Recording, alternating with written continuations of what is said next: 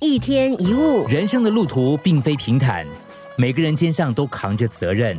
有时身负重任往前走，总是会有身心疲惫的时候。当你感觉到疲倦、心力交瘁的时候，记得稍作停留，给自己时间喘一口气，让沉重的身心得到放松。在中途止步，不是裹足不前，而是为了休养生息，以便充好能量再往前行。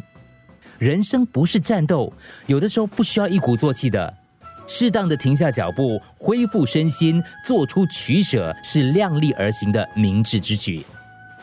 当你疲惫的时候，停下脚步，充满能量再上路；当你困惑的时候，停下脚步，赶走迷茫再上路。